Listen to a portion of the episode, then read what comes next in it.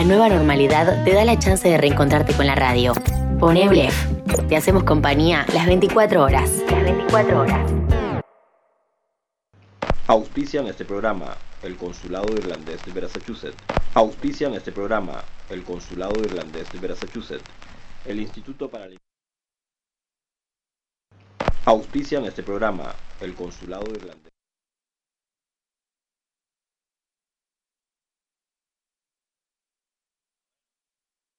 Auspician este programa el Consulado Irlandés.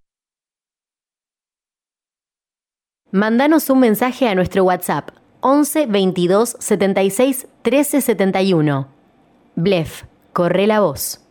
Auspician este programa el Consulado Irlandés de Massachusetts, el Instituto para la Investigación y el Desarrollo de la República de Guinea Ecuatorial y la Federación Intergaláctica de los Lagartos. Advertencia. Las cifras, datos, fechas y opiniones vertidas en este programa pueden ser inexactas, polémicas o carentes de rigor académico. Escúchese bajo su propio riesgo.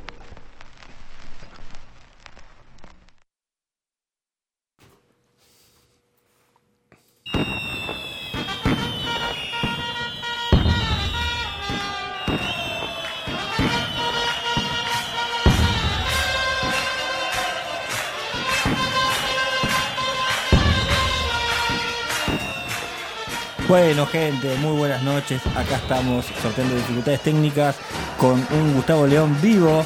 Vivo, vivo. ¿Cómo andás, Gustavo? Mejor, mejor. Me pude levantar de la cama. Tengo, no tengo mucha voz todavía, pero. no te das problema. La verdad que eh, en estos 15 días que estuvimos ausentes pasaron un montón de cosas. Estamos con nuestro nuevo operador estrella, Fede. ¿Cómo andás, Fede? ¿Todo bien? Buenas nos noches. gestos que no son obscenos. La realidad es que, bueno, como les contaba, pasaron un montón de cosas en estos 15 días que estuvimos ausentes. Eh, a mí me pasaron un montón de cosas, Gustavo. Eh, en principio eh, pensé que en el peor escenario, pensé en que tenía que hacer el programa solo. No, no, no. Traté de recuperarme para, para estar acá con vos. La verdad que una recuperación en un tiempo récord. Récord. Eh, bueno, no sé. eh, una de las cosas que me pasaron, Gustavo, por ejemplo, es que, eh, bueno, como la gente escuchó también en, el- en la apertura, eh, yo eh, estoy trabajando en el consulado irlandés de Massachusetts. Sí, sí, lo sé. Y para eh, arribar al consulado irlandés de Massachusetts tengo que agarrar autopista a Buenos Aires-La Plata. Y en un momento, yo soy acá de Lanús, le cuento a la gente que, que- que no lo sabe, que nos está escuchando, por ejemplo, en Brasil o nos está escuchando en Barcelona. Yo tengo que empalmar, en un momento tengo que tomar una decisión trascendental en mi vida, que es seguir para Wilde o, Wild. o, claro, para lo de Oscar, o doblar para donde dice eh, La Plata, Mar del Plata. ¿Qué me hizo la gente de la gobernación? Estoy muy enojado con el señor gobernador de la provincia de Buenos Aires. Eh, Axel Kicillof. Sí, iba a decir María Eugenia Vidal, pero bueno. Eh, me sacaron el cartel, un cartel gigante que dice Buenos Aires La Plata, Wilde, me lo sacaron. ¿Y entonces? Bueno, en un momento trascendental de mi vida tuve que tomar una decisión. Dije, ah, ah, ¿qué hago? ¿Qué hago? Bueno, doblé bien y gracias a Dios pude llegar al consulado. Muy mal que te hayan sacado el cartel. Igual, el GPS no, no, no avisa. Bueno, yo te cuento. Yo además de hacer esto que para mí es terapéutico, eh, cada 15 días voy a, una sesión eh, de psicología con, con Alicia que me está escuchando, le mando un besito grande. Y te enseño a usar el GPS. No me enseñó a usar el Ah. GPS, pero yo tengo como unos problemas que según cierta gente, eh, hay gente que dice que si hay, tengo unos cablecitos así como sueltos. y bueno, después hay otras explicaciones, ¿no? Pero sí, sí, obvio. yo tiendo a desorientarme. Bueno, a mí me pasa mucho, me pasa eso. ¿En serio? Sí, yo no, Qué a ver, bueno. yo tengo mucha información basura en la cabeza, pero lo importante no me queda. Entonces, eh, nada, puedo ir 200 veces a un mismo lugar y no me sé el camino. Claro. Es así. Y está bueno lo que me decís lo de información basura, porque yo retengo, por ejemplo, eh, equipos completos de, de la década del 80, formaciones de bandas, eh, un montón de cosas, pero por ejemplo, tengo eh, me pasó el otro día que tuve que hacer uno, un... Yo, a ver, yo voy a tratar de, de dar cierta información. Hay cosas que del consulado que no puedo decir porque es, un- es una entidad Claro. eh, secreta. Información clasificada. Exactamente, pero bueno, digamos que tuve que hacer eh, una operación en la que tenía. Esto, la gente que se, se va a estar enterando por radio también no está bueno que se entere. Tuve que hacer un, un recorrido desde un lugar específico hacia otro lugar eh, inesperado, que yo no lo tenía planeado, de cuatro cuadras y me perdí. No, no. Entonces, bueno, lo que te decía de, la- de- de mi psicóloga. Mi psicóloga, estábamos charlando y me dice que eh, tengo que tomar puntos de referencia y dejar eh, de usar el GPS. Porque tengo que... No, sí, está bien, porque ¿qué pasa si un día me quedo sin señal? ¿Qué pasa si un día me quedo sin batería? Bueno, lo si estoy siempre yendo siempre al mismo lugar. Lo resolverás en el momento ese, mientras bueno, tengas la- está bien, las pero estamos tratando como de unir los cablecitos. A ver, subimos un cachito la música, a ver cómo va. Me encanta esa canción. Bueno, bienvenidos al culto. Nunca le dijimos a la gente que esto es como si no hubiera un mañana. Es verdad, no, no nos presentamos el programa, no presentamos el programa. Como si no hubiera un mañana, tenemos a la angelical figura de Dani Leonti dando vueltas por ahí, revoloteando. Que cuando llegué ya estaba morfando, digamos todo. Y que, como debe ser. Porque eh, con Daniela Leonti trabajábamos en un laboratorio de la NASA juntos y ella sale una hora antes que yo. En realidad no, ella sale a la misma hora que yo, pero el consulado de Massachusetts está más lejos de la que la estación de la NASA. O ella Entonces, se orienta mejor. También, no sé, Y, no sé. Eh, vamos a contar a la gente que nos puede mandar mensajes al 11 51 52 40 87 y vamos a vender un poco el programa, Agus, ¿te parece? Dale, dale. Hoy vamos a tener, eh, bueno, las noticias, Obviamente. las cinco noticias eh, top de la semana para nosotros, siempre con nuestra... Para vos, vos me las pasaste y yo no me había topado con tres. Bueno, bien, está, está bueno eso. Después vamos a estar hablando de eh, Lomsam Rampa, que es un escritor eh, tibetano. No lo sé. No, lo, sabemos. No lo vamos a develar ahora. Yo sí lo sé, en realidad mucha gente también lo sabe, pero no lo vamos a develar ahora. Pero antes de eso vamos a poner en contexto un poquito a la gente con la realidad de, de qué pasaba en el Tíbet en la década del 50 para entender un poquito la, la historia. Perfecto. Después vamos a estar hablando de una serie que eh, tu mujer y mi mujer son fanáticas. Sí. Tu mujer y mi mujer, por un- en- siento que en algún punto deberían juntarse, en otro no. Siento que podríamos salir perjudicados, También puede ser. pero siento que tienen puntos en común. Le mandamos un, Yo un creo que a esta altura no podemos salir perjudicados. Más perjudicados no, No, podemos salir. ya está. Y tenemos, bueno, eh, los periplos de una banda turca eh, de gira por Sudamérica, una historia muy interesante. Y vamos a estar hablando, bueno, de, de This Is Us, el final de la serie This Is Us. Pero ¿qué te parece, Gus, si vamos recuperando un poquito de tiempo perdido y vamos a escuchar eh, la apertura musical? Dale. Vamos a escuchar eh, A Song to Play When I'm Lonely de John Frusciante.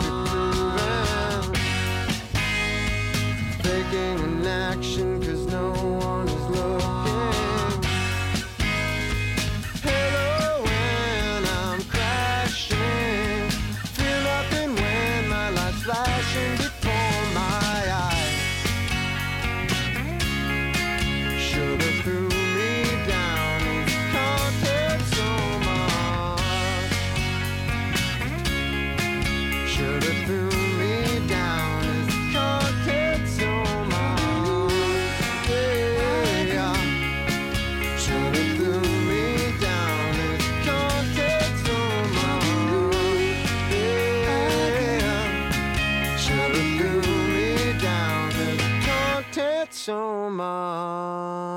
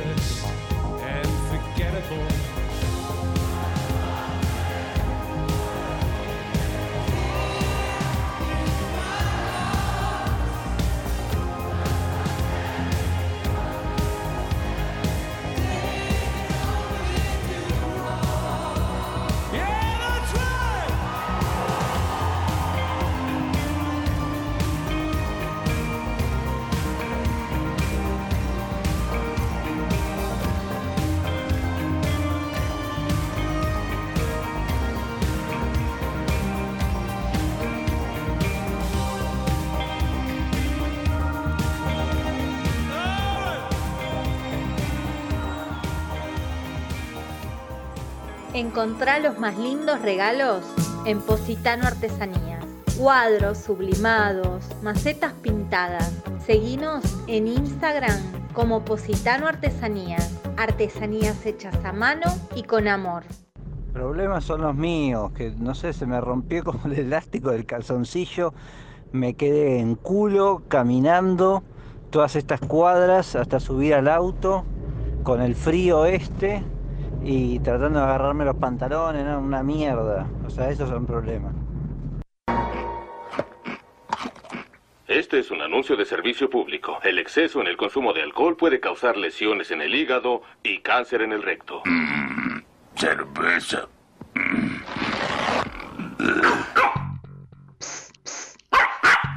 ¡Ey! ¡Vos! Sí, vos. Que tenés al perro más lindo del mundo. ¿Por qué no le sacás unas fotos con Dani Leonti? Retratista de mascotas 15 34 88 94 41 15 34 88 94 41 Dani Leonti, retratista de mascotas. Muchas gracias. ¡Ay! ¡Qué rico está este mate! ¡Pero qué rico este mate! Y la temperatura justa y el sabor yerbateril acariciando mis papilas y la espuma justa, justa. ¡Ah! ¡Qué rico está este mate! Estoy al aire, pero no me importa. No daré noticias hasta que me regresen mi panda Ness. Busquen un reemplazo.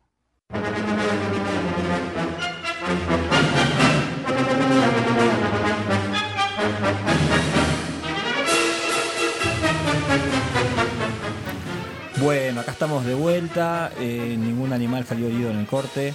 Por eh, suerte. Ni operadores ni fotógrafos. Así que bueno.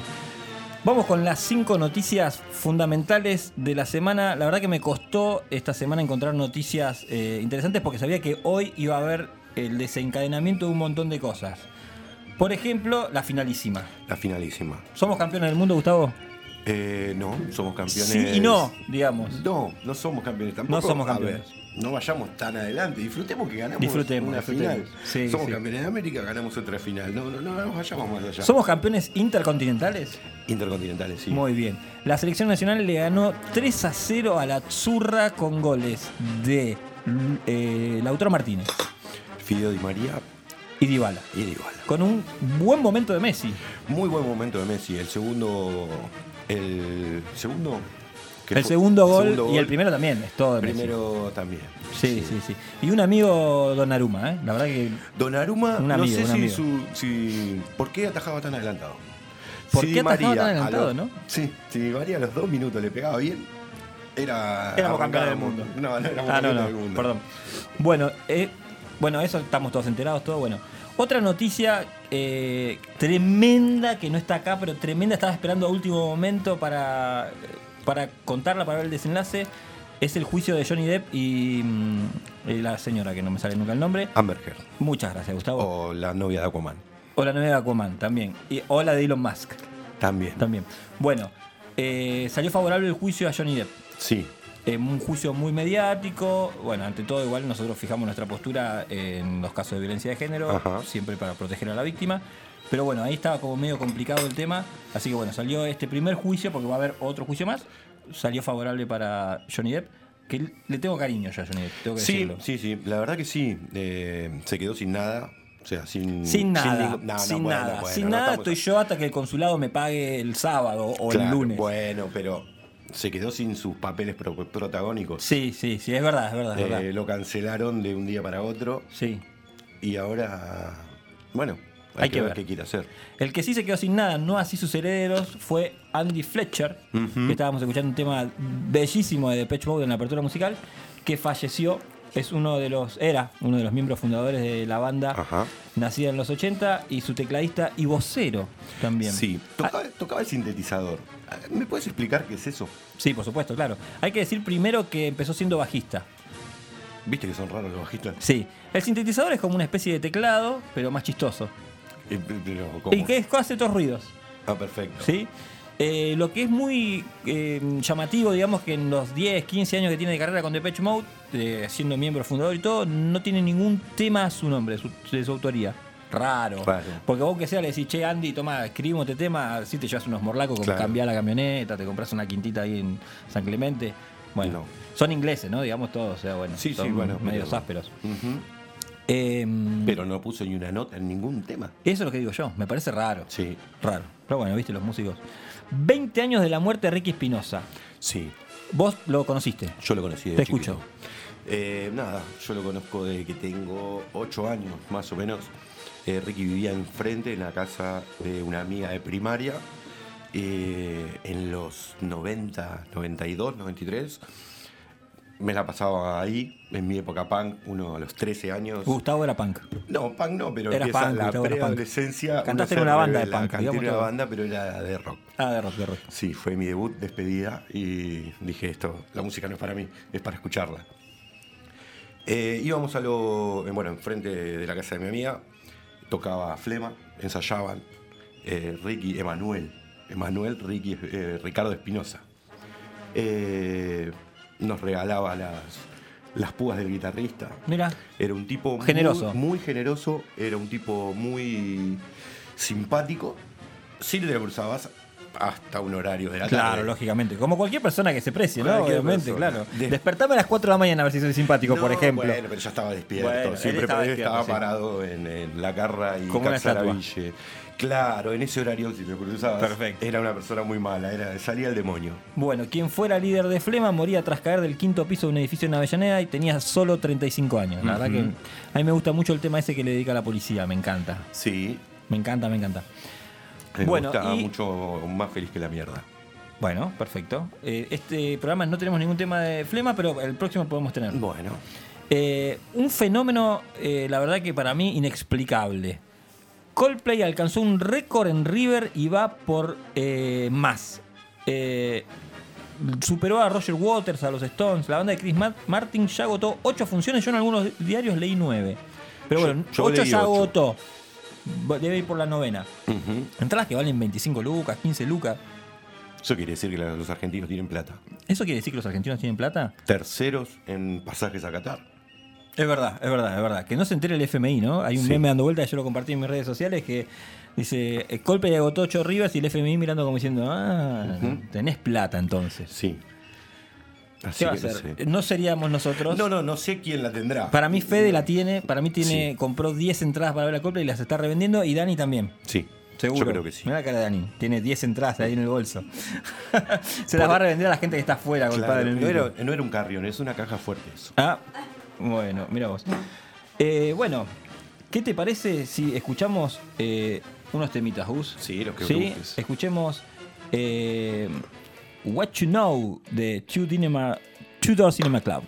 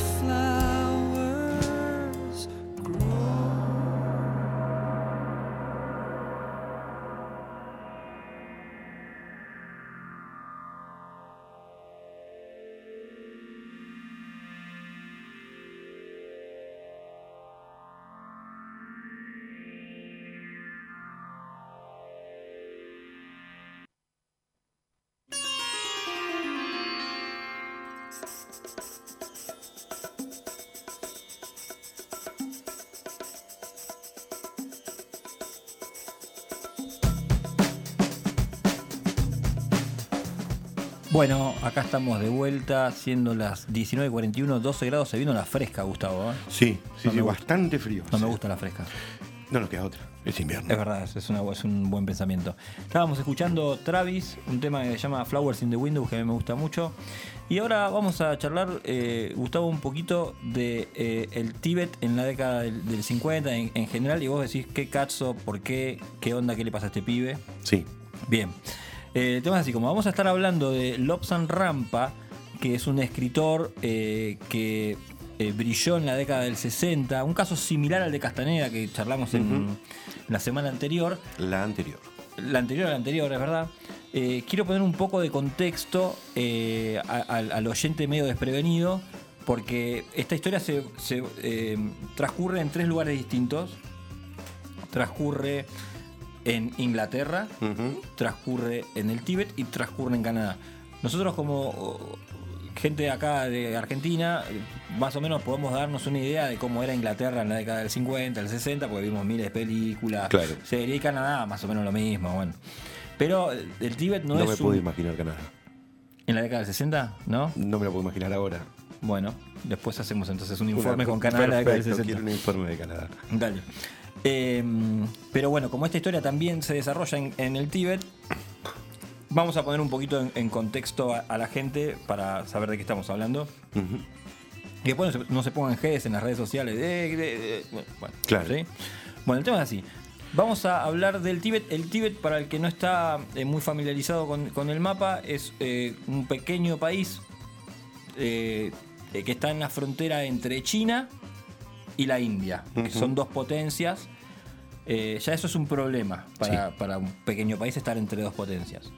Y es un, un país que tiene, es muy rico en lo que es recursos naturales como diamantes, por ejemplo, y eh, agua, eh, agua dulce, Agua potable. agua potable. Va a ser un problema en 30 años. Peor que hoy. Peor que hoy. Bueno, el tema es así. Eh, al Tíbet eh, se lo disputaron eh, durante muchos años entre la India, entre, entre China y en el siglo XIX entró un actor fundamental, que sería un actor fundamental hasta el día de hoy, que es Inglaterra, que tomó posesión del Tíbet en un momento en, los- en el principio de la- de- del, del siglo XIX. Eh, bueno, Raro de Inglaterra igual. Qué raro Inglaterra, ¿no? Tomando un- un algo que no le corresponde. Sobre todo porque ya estaba en la India, Inglaterra, pisando fuerte, pero eso me voy a tomar un poquito de Sí, sí, cerveza. sí. Toma, toma un poquito de cerveza, me está un poco la garganta. Sí, sí. Gracias. Bueno, Eh, viste que los raro de ingleses son amigos de lo tomando- ajeno, sí. Ujú. Eh, bueno, ¿qué pasa? Cuando eh, con el advenimiento de la Segunda Guerra Mundial, yo ya estoy re descontrolado con los horarios. Con esto que entramos, empezamos más tarde, ya no sé si estamos apurados, si estamos bien. Que sea lo que Eh, Dios quiera, viejo. ¿Qué hora es? Menos cuarto. Bueno, charlemos y después Charlemos, vemos. charlemos. De después última, vemos. seguiremos Lo secuestramos, lo tenemos a Fe ahí Sí. con un grillete y no se basta que termine el programa. Olvídate. Eh, bueno, ¿qué pasa? Con la Segunda Guerra Mundial, eh, la mayoría de los países tenían otras cosas de las que ocuparse y dejaron al Tíbet como ahí medio varado. Y después de la Segunda Guerra Mundial eh, se produce la revolución en China. Todo esto, gente, son, como lo dice el, el- el principio del programa, son datos inexactos, carentes de rigor científico. Claro. ¿Mm? Vamos a hablar aproximadamente alrededor. ¿eh? Esto pasó entre principios del siglo XIX y finales Y- del XX. Y, y finales de la humanidad. Bueno, eh, eh, cuando termina la Segunda Guerra Mundial, eh, se produce la revolución comunista en China de Mao y eh,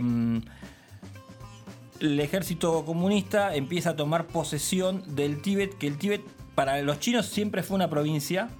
Es Sí. como si nosotros dijéramos Uruguay es una provincia. Uruguay ellos- es una provincia. Claro. Y ellos dijeran nosotros, no, somos un país independiente, pero Como dice Uruguay. Claro, pero Ventene, o sea, que Claro. escuchan eh, a los redondos, o sea, toman mate, Gardel es argentino, bueno, toda esa gilada. Eh, bueno, eh, ¿qué pasa? Cuando eh, Mao toma control de, de China, empieza a tomar posesión también, le interesa tomar posesión del Tíbet porque estaba ubicado estratégicamente cerca de una, de una potencia contraria como es la India, porque tenía diamante, porque tenía agua, bueno. Y los chinos, los chinos, los tibetanos dicen, bueno, no, no, no, porque nosotros tenemos toda una cultura, somos budistas, eh, tenemos toda una cuestión de castas, de, de, eh, eh, los terratenientes con la tierra y el comunismo, como todos sabemos, es ateo y reparte más o menos, para no entrar en demasiada, la tierra de otra manera. Distribuye la tierra de otra manera, ni mejor ni peor, después es otra conversación, pero diferente a, a la cultura que tenía en el Tíbet. Bueno, se produce un conflicto armado, que obviamente eh, los monjes tibetanos son aplastados como moscas ante el ejército chino, que son 50 mil millones Los de chinos. tibetanos, tibetanos son pacíficos. Son pacíficos. Tenían ejército. No tenían ejército. Ok. Bueno. Eh, son conquistados por China. El Dalai Lama, que es como la máxima figura eh, política, era en ese momento la máxima figura política y religiosa del Tíbet, decide exiliarse. Y China, un poco diciendo. Bueno, sí, en realidad eh, yo te voy a conquistar, pero te voy a un poquito, te voy a respetar. Que yo pone al segundo a mando, que es el Lam, Lamchem Rama, que en realidad era una figura decorativa de, de- de Mao, y empiezan con la revolución agraria y empiezan a sacarle las tierras feudales. Bueno, el Dalai Lama se exilia y eh, empieza a armar un gobierno en el exilio. ¿sí? Bueno, todo ese es el contexto en el cual sur- eh, va sucediendo la historia de Lobsang Rampa, un escritor eh, que va sacando unos libros acerca del Tíbet con este contexto, ¿sí? pensemos en un público de la década del 50, naive, inocente, como hablábamos el otro día de, de la gente que, que empezaba a leer a Castaneda. Pensemos en, en- en un público en donde no había internet, No. que vos para enterarte de una cultura tan diferente como la de si vos vivís en Inglaterra y eh, enterarte cómo es la cultura tan diferente de, de- de otra gente como es el Tíbet, tenías que viajar. Yo calculo que igual en los 50 no sería como, como traer. O sea, que los libros viajarían más que, que lo que sería de los 50 los discos, como para que vengan para acá. O sea, está mucho más cerca. Sí, pero las distancias eran más grandes en esa época todavía. ¿Por qué decís? Por una cuestión de que no había, no había globalización, porque las cosas, con- uno se enteraba de algo, pasaba algo en un lu- lugar y ca- capaz tardaban dos años en llegar. Y, y todo lo que es occidental siempre estuvo como más conectado, pero todo lo que es asiático Sí. con occidente era como otro mundo, Sí, ¿viste? eso es verdad. Otro idioma totalmente distinto, otras costumbres. Eso es un factor muy importante para que después vayamos eh, entendiendo la historia de Rampa.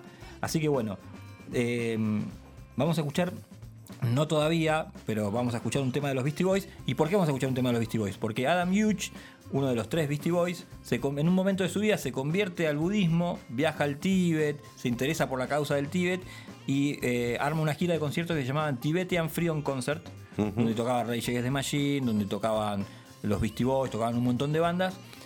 Y eso hizo que en los tempranos 90 eh, tomara el- el- la lucha por la independencia del Tíbet un relieve más pop o más MTV, si, si, si quisiéramos. Entonces, a- agarrando un poco de los pelos todo eso, vamos a escuchar un tema de Beastie Boys que se llama Sure Shot y después vamos a escuchar a Jimmy Cliff haciendo The Harder They Come.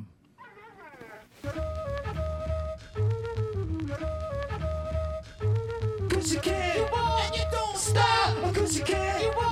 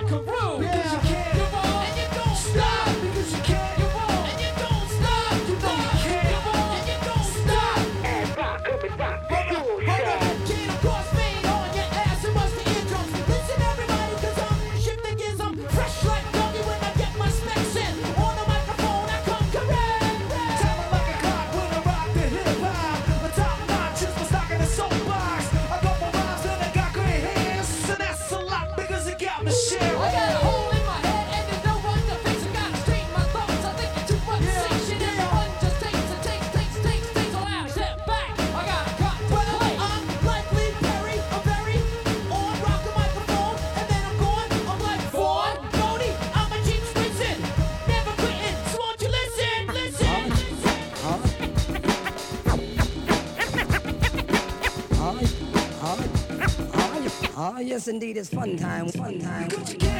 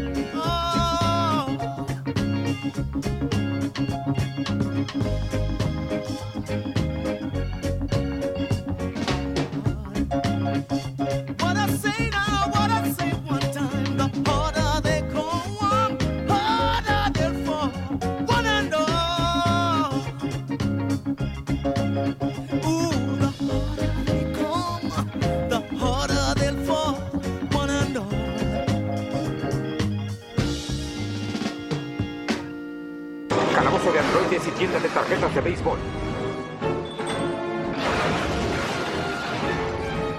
Oigan, qué raro. ¡Ay! ¡Largo! ¡Talladín! ¡Sube y baja! ¡Torpe langosta! ¡Rollito! ¡Calambres! ¡Gran trasero! No, estoy atorado. ¡Tu problema renal! Jalen, jalen. Dale solo lo mejor a tus mascotas. Tienda Moflete, alimentos, accesorios Sea Dog y mucho más. Búscanos en Instagram como Tienda Moflete o llamanos al 15 34 88 9441. Tienda Moflete. Ustedes periodistas, que les va bien y lo primero que hacen es ponerse pantalones chupines y ganar plata. Rewind Store. Remeras de tus personajes favoritos. Con las estampas de mejor calidad, al mejor precio. Rewind Store. Seguinos en Instagram. Rewind Store. La mente cada vez más loca enrollándome un churro mixto. ¿Te va gustando? Me gusta marihuana, me gustas tú. Me gusta marihuana, me gustas tú. La mente cada vez más loca enrollándome un churro mixto. ¿Te va gustando?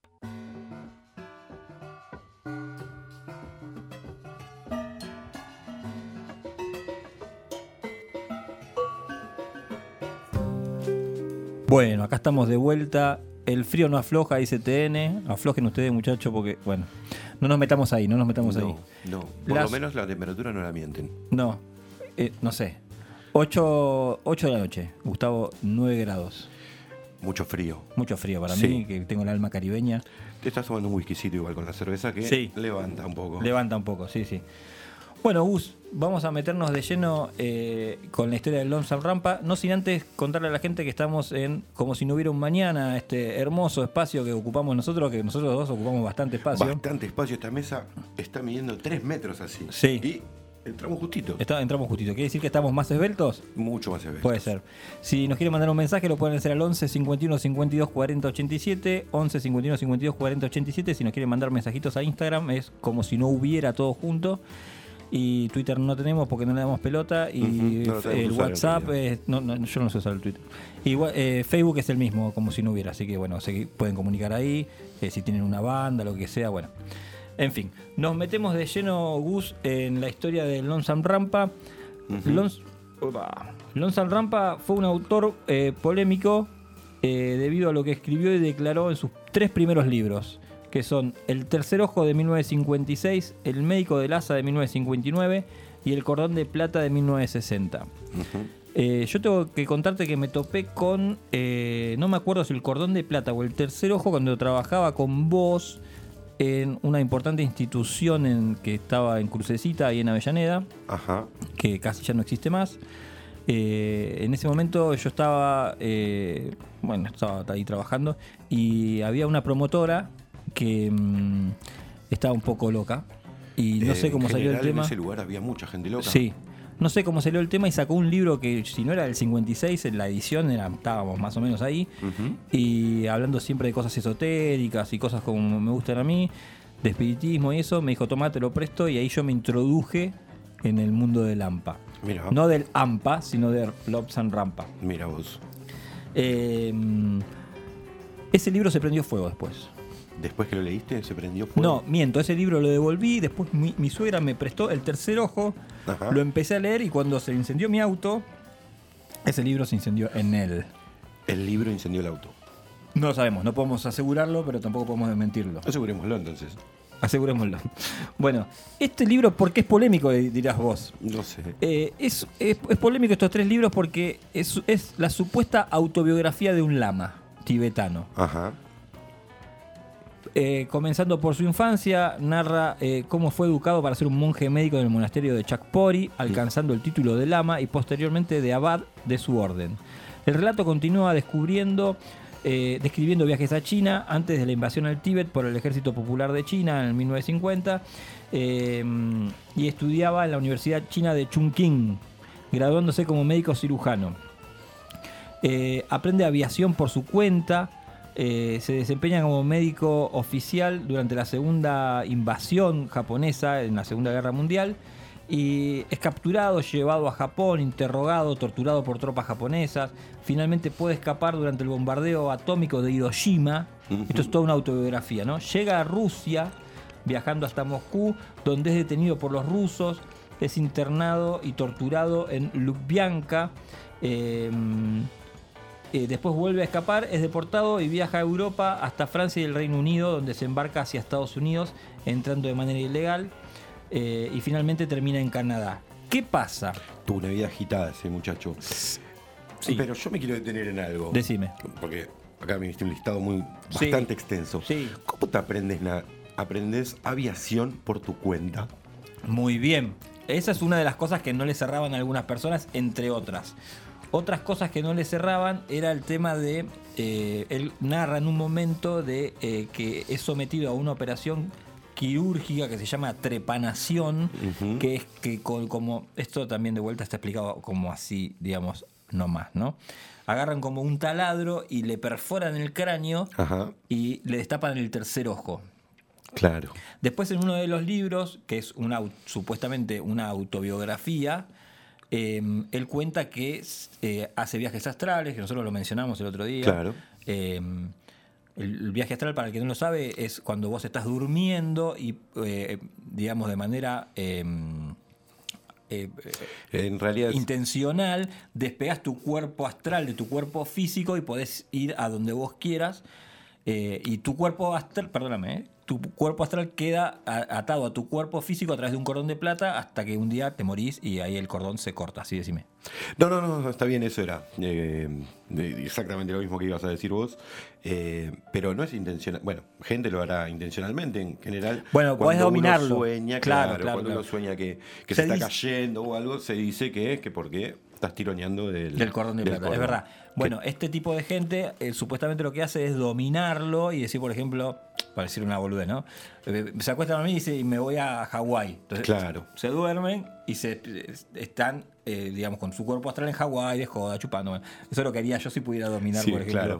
ese tipo de cosas. Bueno, ¿qué pasa? El- de vuelta, como estábamos en la década del 50, ya llegando al 60, con un público muy naive, muy ávido de este tipo de, de- de historias y lecturas, el libro, los- esos tres primeros libros se convierten en un suceso descomunal.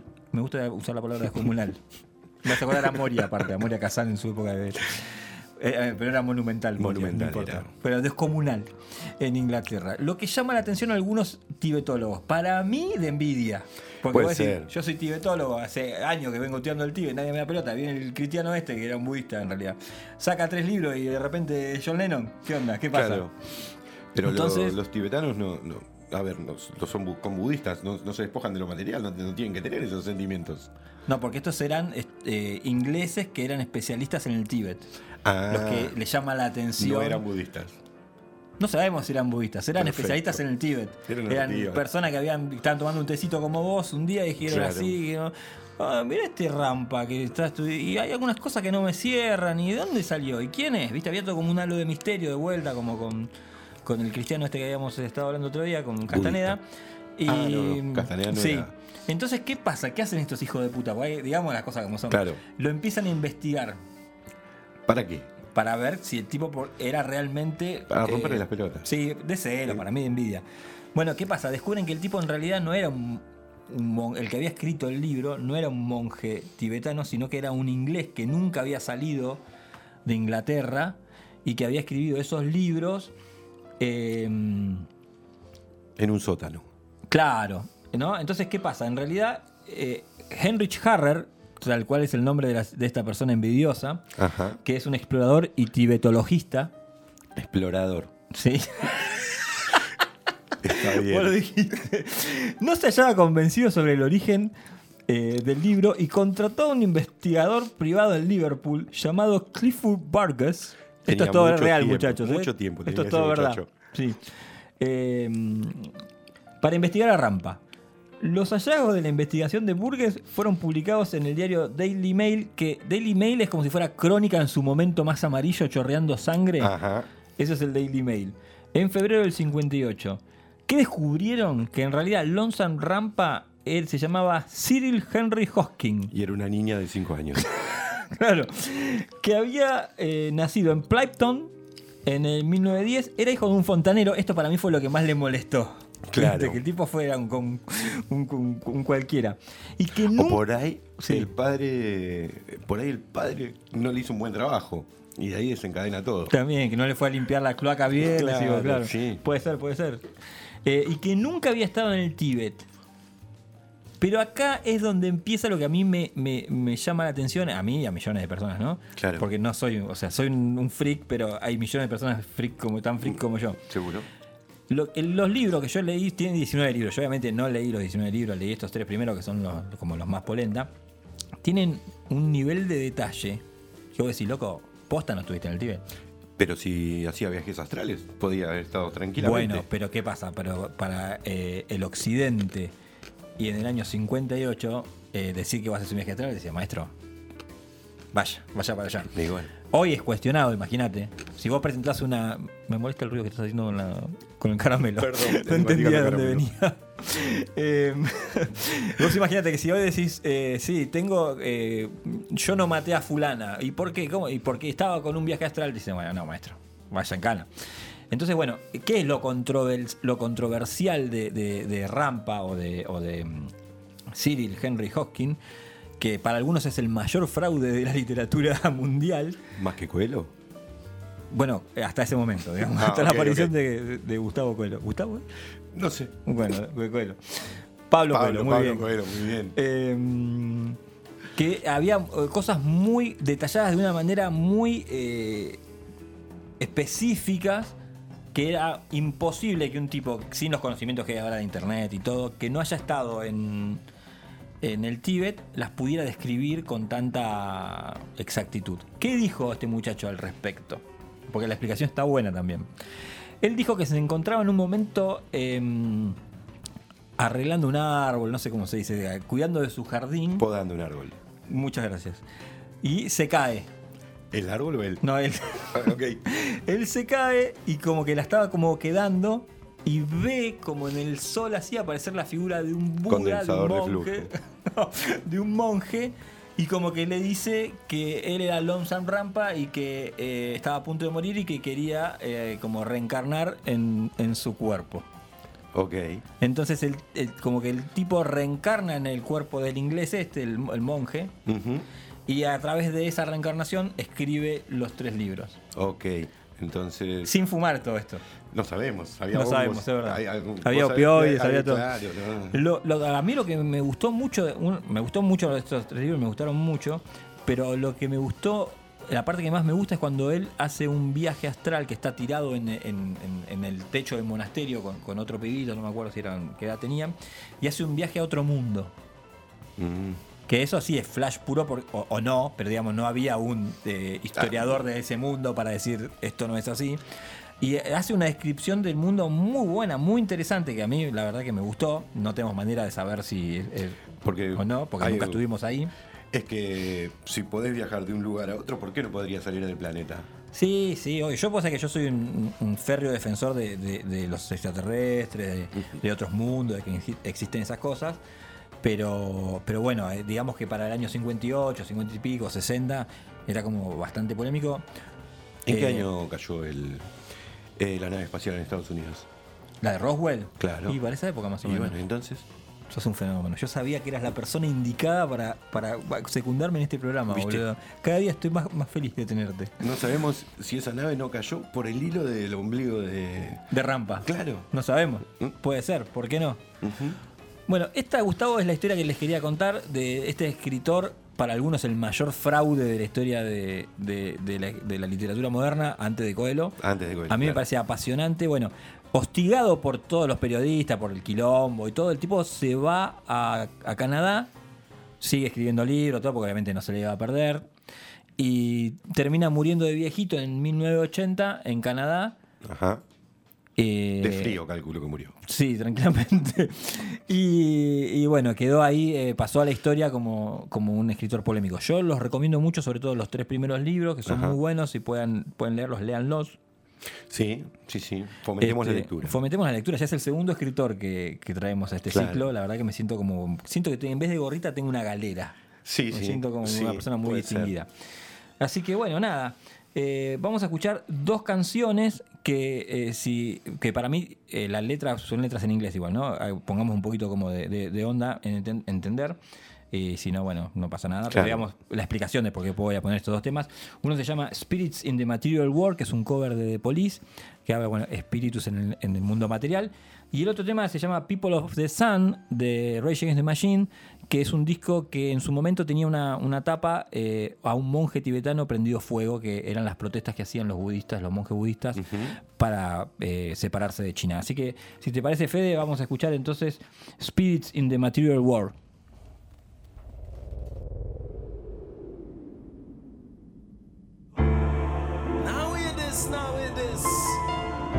And Sting a touchdown again, Chris.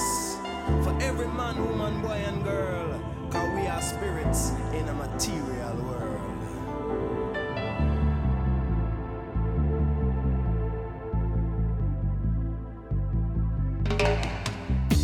There is no political solution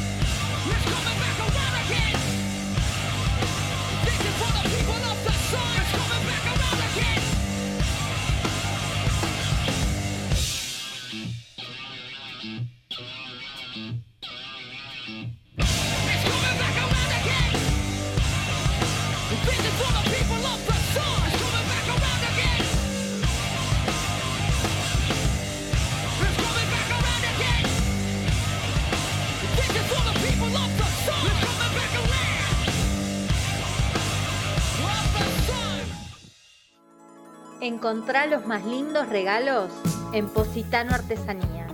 Cuadros sublimados, macetas pintadas. Seguinos en Instagram como Positano Artesanías. Artesanías hechas a mano y con amor. Dale solo lo mejor a tus mascotas. Tienda Moflete, alimentos, accesorios Sea Dog y mucho más. Búscanos en Instagram como Tienda Moflete o llamanos al 15 34 88 9441. Tienda Moflete.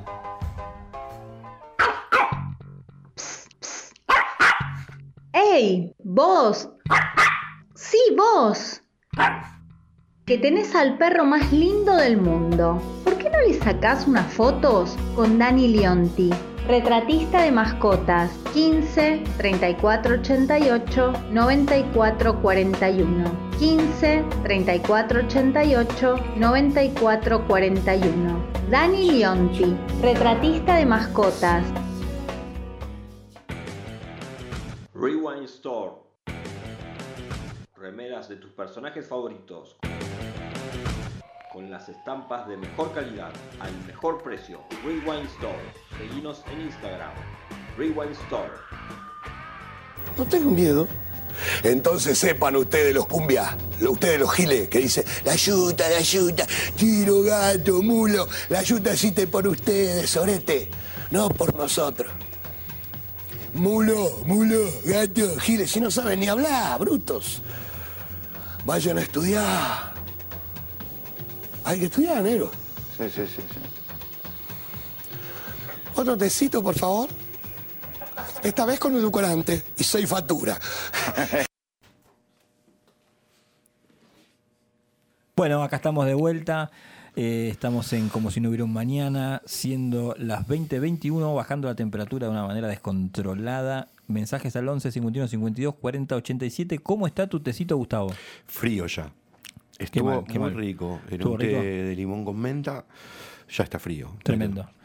Gustavo, vamos a pasar cartel antes de meternos en la nota que tenemos grabada. Eh, contamos que la gente de satélites va a estar tocando en Antares de Canning el 10 de junio. Búsquenlo, búsquenlos en eh, Instagram como satélitesar, arroba satélitesar. Y este fin de semana hay muchos shows. Eh, va a estar tocando el viernes 3, la gente de menos el nombre va a estar tocando. Ya te digo dónde. Va a estar tocando eh, con la gente de Drástica, Ojos de Venado, me- eh, bueno, va a estar menos el nombre, y Fauces en el Chef Fest en Bar Mutar. ¿sí? Después va a estar, eh, ya te digo quién más. Barmutar, el que está en Avellaneda. En Avellaneda.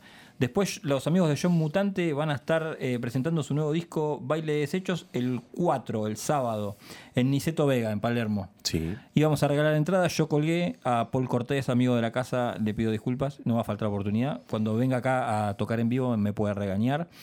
Y los otros amigos de la casa que van a estar viniendo, ya me prometió eh, su cantante, su bella cantante que va a estar eh, viniendo a charlar con nosotros cuando pase la fecha. La gente de Ana, de acá de Lanús, van a estar tocando también el 4 eh, en Cava, en, ya te digo dónde, en RAF. Eh, Rossetti 2118 en Cava. Así que bueno, vayan, vayan que hay muchas, muchas bandas para, para ir a ver. Gustavo, te cuento, eh, hay un, un- un personaje, porque la realidad que es un personaje hermoso, entrañable del consulado eh, irlandés de Massachusetts, que mm, me ayudó mucho con esta nota que vamos a escuchar. Vamos a escuchar una nota eh, con una anécdota acerca de una banda de post-punk dark wave que se llama Duct Tape, que son de Turquía y estuvieron de gira por Latinoamérica y les pasó algo muy curioso y eh, nuestro amigo Mauro nos lo cuenta con esta nota. Bueno, ahora sí, una vez superadas las dificultades técnicas, estamos con el bloque Under versión internacional. Nos eh, galardona con su presencia eh, Mauro, también conoci- conocido como Uxoria, que es eh, integrante del consulado irlandés de Massachusetts. No vamos a dar muchas especificaciones porque sabemos que es como una logia. ¿Cómo andas, Mauro? ¿Todo bien? Bien, ¿todo bien? ¿Vos? Bien, todo bien, por suerte.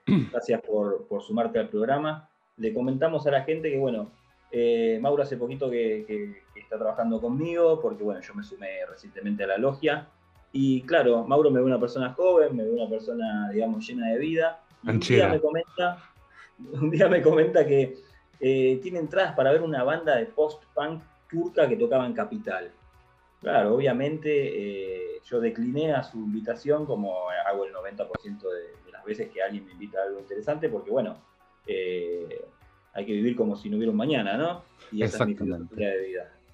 Eh, al otro día, eh, scrolleando un poco las redes, me encuentro con un video impresionante que había subido Mauro de esta banda y dije, la puta madre, ¿cómo me perdí esto? La banda en cuestión se llama Duct Tape y hay una an- anécdota muy interesante que Mauro nos va a contar cuando quieras, Maurito. Bueno, nada, la verdad que es una banda que eh, viene pisando fuerte estos últimos dos, tres años. Eh, la escena post-punk en Turquía viene pisando muy fuerte, ¿sí? Y bueno, resulta que me entero que un amigo, que es Adrián, eh, creador de las fiestas Gothic BA, le surge la oportunidad de, traerlos y en menos de un mes organiza la fecha y organiza el show. Y, bueno, la verdad es que el mismo día del show me llega una llamada telefónica de Adrián comentándome que eh, la aerolínea con la cual viajaban les había perdido una maleta, una maleta donde tenían la mitad del equipo para poder tocar. Claro, Y no venían los calzones ahí en esa banda. Exacto, no, venía todo lo importante. Que bueno, por suerte la pudieron. gente- sí, perdón, contémosle No. a la gente que Duct Tape venía de gira latinoamericana, ¿no? Habían tocado Claro. en Brasil. Exacto, habían tocado en Brasil y en Perú. Eh, y bueno, obviamente en México también. Este, y, y bueno, y nada, me comentaron esto. eh, y, y al toque me dijeron, no podemos alquilar esto porque nadie te lo alquila, que básicamente es la interfaz de audio eh, y un montón de, de- de cositas más eh, que son propias del mundo digital. Y, O sea, la banda estaba en Buenos Aires lista para tocar y sin instrumentos. Se habían perdido todo, todos. Eh, exacto. En realidad, claro, el único instrumento que, que utilizan, porque bueno, es lo que hablábamos la otra vuelta vos y yo, el formato banda ya no existe más y solamente había un, un instrumento o dos, que son la guitarra y el micrófono. Este, que eso sí lo tenían, pero bueno, faltaba todo lo demás. Faltaba la computadora, faltaba esto, faltaba la interfaz de audio, eh, los pedales, etcétera. Em, pero bueno, por suerte con la computa con otra computadora que tenían ellos se pudieron arreglar sin ningún problema. Eh, pero bueno, faltaba todo lo demás como para que todo pudiera funcionar. Así que me llamaron de urgencia unas horas antes del show y, y bueno, y me pidieron que, que les dé una que lo mano. salves, básicamente, ¿no? Claro, exactamente. Así que con un amigo que casualmente él es, eh, es violero y, y bueno, eh, es un gran músico también, ten- tenía prácticamente todo o mejor de lo que ellos tenían para poder tocar y bueno, fuimos, fuimos al rescate. Bueno, ¿y cómo salió la fecha, Mauro? La verdad que estuvo muy bueno. Eh, últimamente el- la escena del, del post-punk o de la música oscura eh, viene tomando fuerza después de una década o dos de, de, bueno, de, de quietud total. Este, y la realidad es que estuvo muy bueno poder ver una banda actual haciendo música actual, a pesar de que el género es ya tiene sus añitos, es viejo. Sí, es verdad. Este, pero bueno, la realidad es que oh, si tenés que comparar el post-punk de los años, de fines de los 70, principios de los 80, como Joy Division, The Cure, Six and the Banshees, a lo que hay ahora, realmente hay, eh, hay un- una gran diferencia, pero sigue Sí. siendo el mismo género. Es verdad. ¿Y Eh, ¿Pegaste onda con ellos? ¿Charlaste? ¿En qué quedaron? Mirá, básicamente estuvimos juntos toda la noche, les di de tomar Fernet, que no sabían lo que era, les encantó. Eh, la verdad que tanto Furkan como Shala, que son los únicos dos integrantes de Duct Tape, la verdad que son muy buena gente, estaban muy contentos de venir a pesar de, bueno, de todo el estrés que pasaron. Em, y, y realmente son muy buena gente, son muy simpáticos, muy divertidos. Eh, dieron un show realmente muy bueno, una muy buena performance, sinceramente. Puedo decir Eh, que me la perdí, ¿no? Sí, te la reperdiste. sinceramente. Este, pero no, la verdad, la verdad que estuvo muy bueno. Fue muy loco verlos eh, dar un show con, con- con todo el, el- el equipo que, que yo tengo acá en casa. Pero bueno, Claro. la verdad que fue una muy linda experiencia. Bueno, bueno, Mauro, muchas gracias por el testimonio. Ahora vamos a escuchar un temita de Duct Tape. Y bueno, obviamente siempre abierta la invitación para que un día te vengas a la radio a charlar de tus múltiples proyectos y, y- y- y todo ese, ese bagaje internacional que tenés. Así que bueno, Dale. muchas Dale. gracias, Maurito.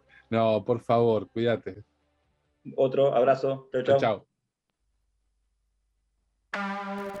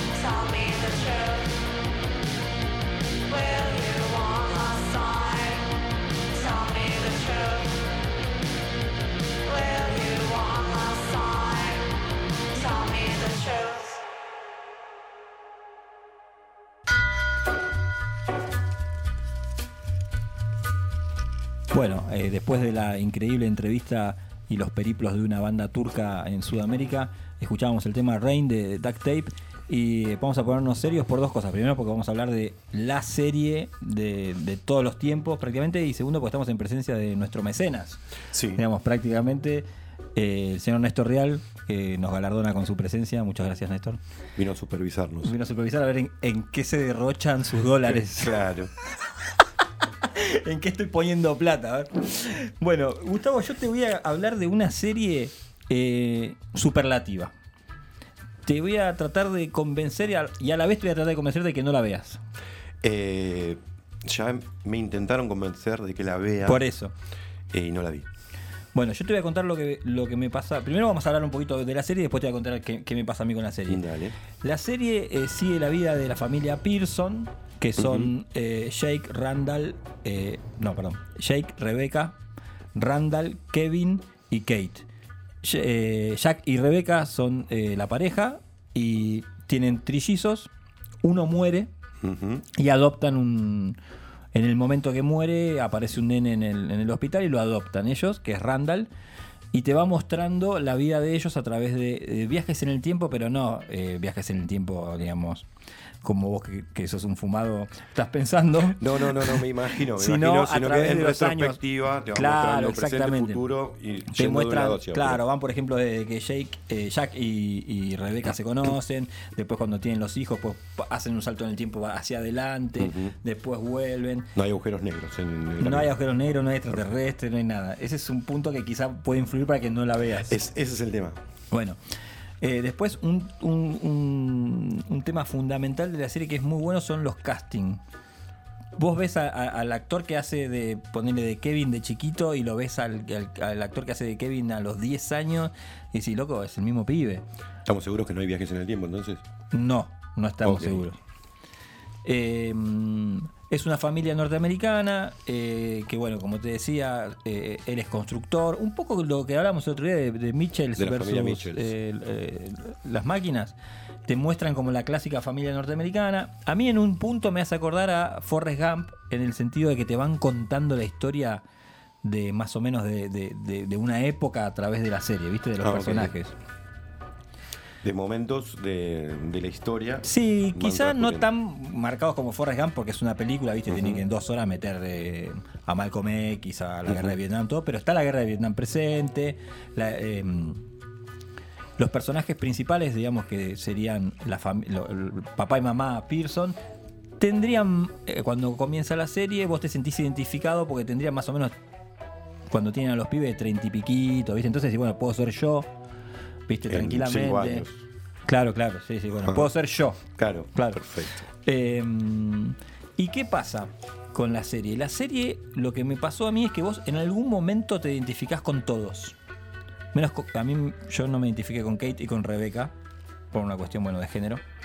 Pero mm, me identifico con Jack como padre. eh, me identifico con los hijos de Jack como hijo.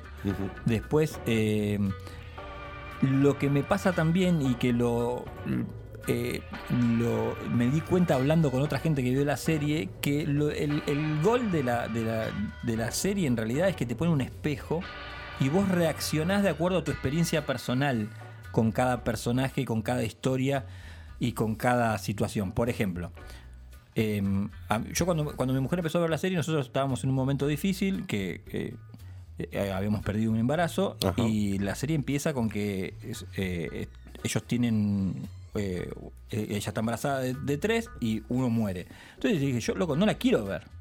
Porque no estoy en un momento para verla. No, mirala, mirala, mirala, mirá que no, que está todo bien, mirala, mirala. Bueno, obviamente mi mujer me convence siempre, yo siempre hago lo que mi mujer quiere. Empecé a ver la serie. Entonces lloré 3, 4 años seguidos con esa serie. Bueno, es lo que me dice mi mujer, que lloró todos los capítulos, desde el principio al final. Entonces, ¿por qué uno quisiera ver una serie que lo hace sufrir? No sé, Hoy pues somos está- masoquistas. Hoy estaba escuchando un podcast, porque yo me, me preparo mucho para hacer los programas. Ok. Estaba escuchando ¿Es un un podcast. reproche hacia mí? No, no, Ah, no, no, yo no. Me voy a preparar, ¿eh? No, no, no importa, no importa. Em, eh, estaba escuchando un podcast donde hablaba un psicólogo y justamente hablaba de lo que son las familias y de cómo cada personaje interpelaba a cada uno.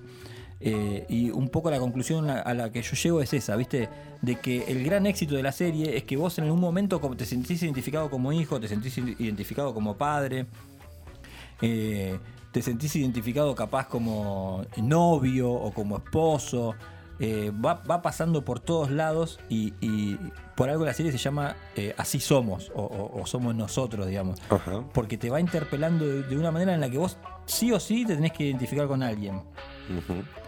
Y, y es tan honesto. el- el- a ver, cuando vos ves los personajes, son personajes idílicos, que son ob- obviamente que no existe. Jack Pearson no existe, no es eh, eh, Superman, ¿entendés? No hay una persona como él, pero todos queremos creer que existe, todas queremos creer que, Todas- que no- Perfecto. todas estamos enamoradas de O él. sea, son situaciones cotidianas que le puede pasar a cualquiera. Sí.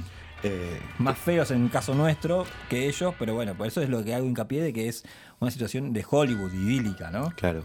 Pero a la vez, por ejemplo, tienen, hay eh, chicos con discapacidades, hay gente obesa, o sea, hay de todo, ¿viste? O sea, no puedes escapar. O sea, si tienes un chico con algún problema, bueno, ahí hay un chico con un problema. Si sos gordo, bueno, hay una chica que es gorda. Si sos negro, bueno, ahí hay un negro. Si sos adoptado, hay un adoptado. ¿entendés? Si sos Claro. alcohólico, como es el caso nuestro, hay un alcohólico. Ah, mira. ¿Entendés? Si se te murió tu viejo, bueno, ahí se muere un padre, ¿entendés? Ok. Y tiene muchas situaciones en las que vos decís, están matando a Bambi, ¿viste? Sí. Así, descaradamente, vos decís, loco, no me mates a Bambi. Y te lo matan y después te lo muestran varias veces, ¿viste? De diferentes perspectivas, la perspectiva de él, la perspectiva de aquel, la perspectiva. La verdad que es una serie muy recomendable. Llegó al final de. Terminó. Sí, al final, final. Final, final la semana pasada. Vamos a tratar de no hacer spoilers. Vamos a tratar de no hacer spoilers. Pero el anteúltimo capítulo. La serie llega a un punto culmine en el, eh, culmine en el anteúltimo capítulo. En el anteúltimo capítulo, la serie ya termina. Y hacen un. re- que es cuando muere ella, cuando muere Rebeca. No vamos a spoilear. No, igual durante toda la serie, mirá cómo levanta la vista. Néstor la quería ver. Eh, ellos te van. Todo el tiempo te van mostrando lo que va a pasar. De hecho, vos en la primera temporada ya sabes que Jack muere. Sabés que muere. O sea, no- no- me, me quedé re mal, boludo, ahora. bueno. eh, y hace un recorrido por su vida a través de un tren. Porque tiene. eh, el padre la llevaba a, a- a viajar en tren y bueno. Y va pasando por toda su vida a través del tren y te mata, te mata, te mata. Te mata de una manera que llorás con, con angustia, con ganas, ¿viste? Ok. Eh, la estética de la serie es buenísima, es muy buena la fotografía, bueno, el casting. Y a mí hay algo que me atrapa de la serie, particularmente que es la música. Tiene muy buena música. Yo cuando miro una serie, yo soy una persona muy maniática. Sí. La- de, de la gente que está acá, el, el 90% trabajó conmigo, entonces tiene como algún tips de, de que soy una persona así como rara. Eh, hoy estuvimos hablando de Caporale, por ejemplo, para que te des una idea. Le mandamos un saludito. Eh, yo miro las series con el celular en la mano y cuando hay una canción que me gusta, aprieto ya, la aplicación de Shazam y, y- y me guardo la canción. Es que la música es muy importante para En todo sentido. ambientar momentos. Sí, sí. Eh, entonces, bueno, una de las cosas que tiene esta, esta serie que es fantástica es el tema de la música. Y vamos a escuchar un tema de una banda. Aparte, a mí lo que me vuelve loco es que haya tantas canciones buenas por descubrir. Viejas, ¿entendés? Nuevas decís, canciones viejas. Sos un fenómeno. ¿Viste? Nuevas canciones viejas, podemos hacer una, una sección con eso. Podemos hacer una sección Sí. con eso. Que vos decís, esta canción, em, ¿dónde estaba? ¿Viste? Y, y, eh, hay un tema de una banda que se llama Bread, que se llama, la canción se llama Guitar Man, eh, que vos decís, loco, ¿dónde estaba? Después yo me puse a investigar la banda y las canciones son todas una mierda, para mí, ¿no? El tema bueno es este. Pero bueno, es como me pasó con Lost también, ¿viste? Bueno, pero hay muchas Que- bandas que tienen un tema bueno sí. y no tienen más. Sí, sí. Y estas bandas tienen un tema bueno y ni siquiera llegaron a que lo escuchemos. Nosotros acá en Argentina, ¿no? La banda yo la sentí nombrar, todos una banda de los 60, así copada, o 70. Pero bueno, yo cuando escuché el tema dije, qué buen tema. Así que, si te parece, lo escuchamos. Escuchémoslo. Dale, el tema Guitar Man de Bread.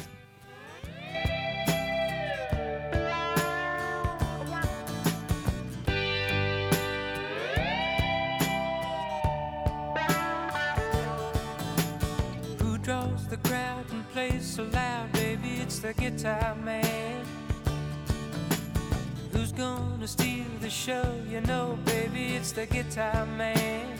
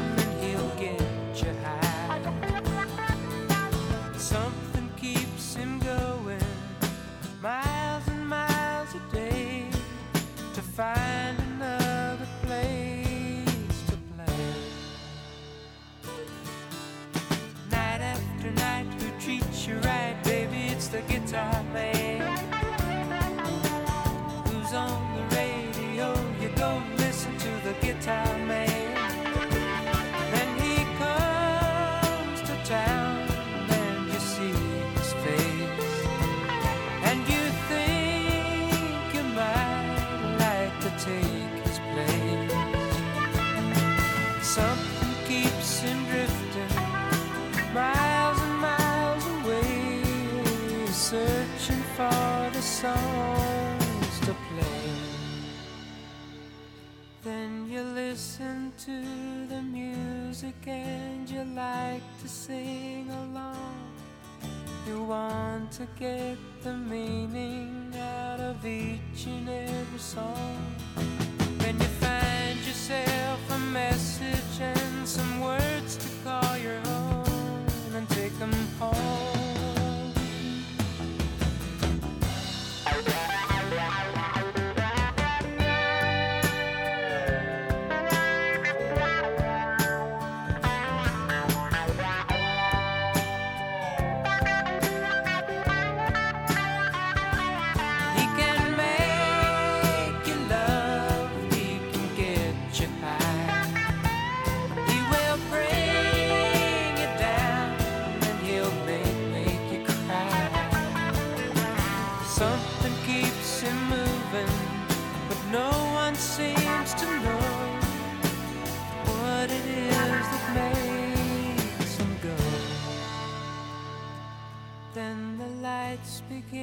to flicker and the sound is getting dim.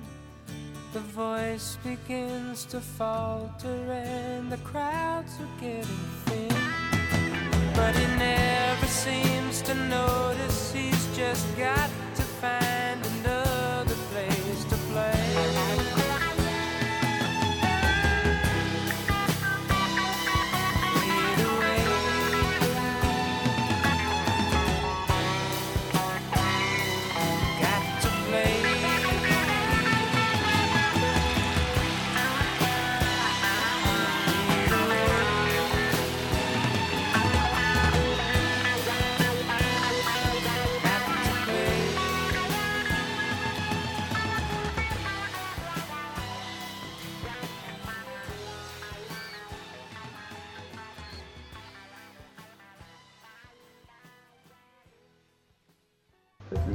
solo lo mejor a tus mascotas.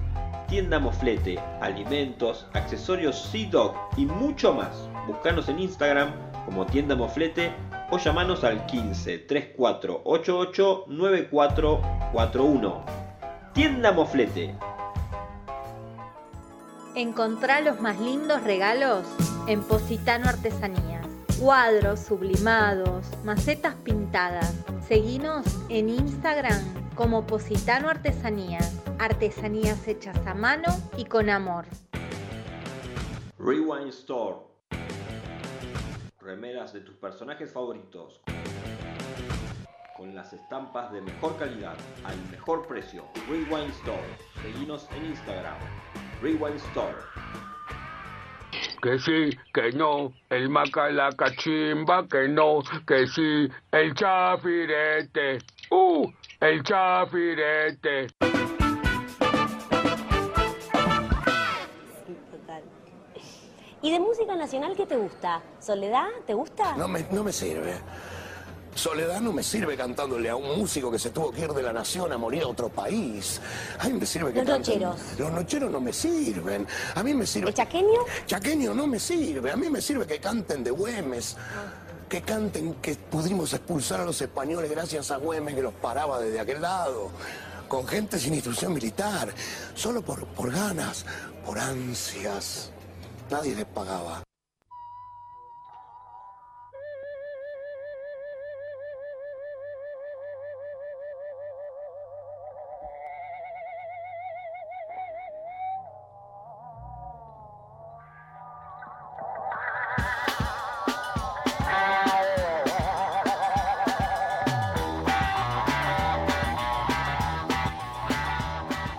Estamos de vuelta con la presencia de gente eh, impresionante. Acá, La verdad que sorpresa en el estudio que Sorpresa. yo no me la esperaba. Vamos Sí. a informarle a la gente Sí. que acaba de colapsar debido a tantas visitas la página. Sí. Nos pueden seguir escuchando por Instagram. Sí, y después va a estar el programa, yo calculo que para el fin de semana en Spotify, que yo cuelgo el link eh, en las historias y todo para que no, no se- no desesperen. Que nos esperen. Porque, y, y- que nos esperen y que no desesperen, porque hay, hay gente en la puerta ya provocando disturbios. Sí, pancartas. Quedaron medios mamados con el tema de la finalísima. Sí. Y bueno, nada. Bueno, este bloque se llama Salgan al Sol. Vamos a estar eh, siempre presentando bandas eh, del under. Eh, en este caso yo siempre estoy como buscando, eh, buceando y tratando de descubrir bandas nuevas, que a mí me encanta la música de bueno. Y me topé con unos pibes que se llaman Vilardistas. Ok. Ya dije, es, ya me cayeron bien, o sea, antes de escucharlo ya sabía que me iban a caer bien. Está muy bien. Porque ¿qué es el bilardismo aparte? El bilardismo es una filosofía de vida. Es una filosofía de vida. Es, sí. eh, es, es- es el cuchillo entre los dientes. ¿Es el ganar a cualquier precio? Es el ganar a cualquier precio, pero más que eh, la, la frase maquiavélica de- del fin justifica los medios, yo creo que tiene que ver con el argentinismo de decir eh, lo atamos con alambre, de me arreglo con lo que sea. Vos decís, bueno, Me arreglo con lo que tengo. con no lo que tengo, sea. con lo que tengo. Bueno, que hay, hay que llegar hasta la otra orilla del río y hay dos, dos palos, hacemos una balsa. Y bueno, y me comuniqué con Maxi, que es el baterista de los bilardistas, y bueno, le- primero le dije que, que expresé mi admiración después de escucharlos. Y les pregunté, que, le- les pedí que me contaran algo de ellos, y bueno, me contaron que son un dúo de guitarrista y, y baterista, no tienen bajista. Bueno, así que acá, bueno, un bajista si necesitan. Son dos pibes del oeste, oriundos de Ciudad Evita, que hacen rock, un rock que ya no se escucha, pero dicen que es lo que les sale de adentro. Se llama bilardistas porque hacen música con lo que tienen. No tienen bajista, pero bueno, meten alguna pistita grabada ahí. Eh, acaban de grabar un EP con tres temas que se llama Deep con Urba. eh, que está en Spotify, así fue como yo lo- los descubrí. Y van a estar tocando el 8 de julio en Circus con la legendaria banda Mad. Teníamos un audio de ellos que estaban presentando el tema, pero bueno, eh, este ha sido un programa accidentado Sí, sí, sí, técnicamente. y muy yo estoy aprendiendo a producir el programa, así que va a llegar un tiempito a, a que todo salga bien, o quizás nunca salga bien. 6, 7 años yo calculo que. Pero estamos- bueno, es el, el- el vivo. Así Y que vamos sí. a escuchar el tema En la niebla de Bilardistas.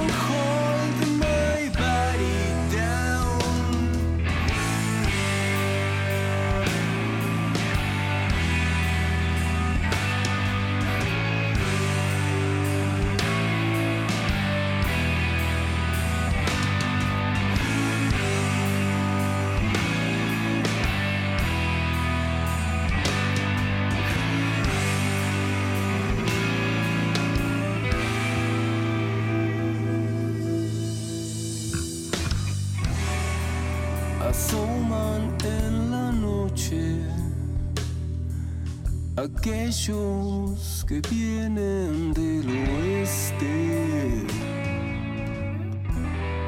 Llevan en su cara el temple de aquel que vio a los ojos al.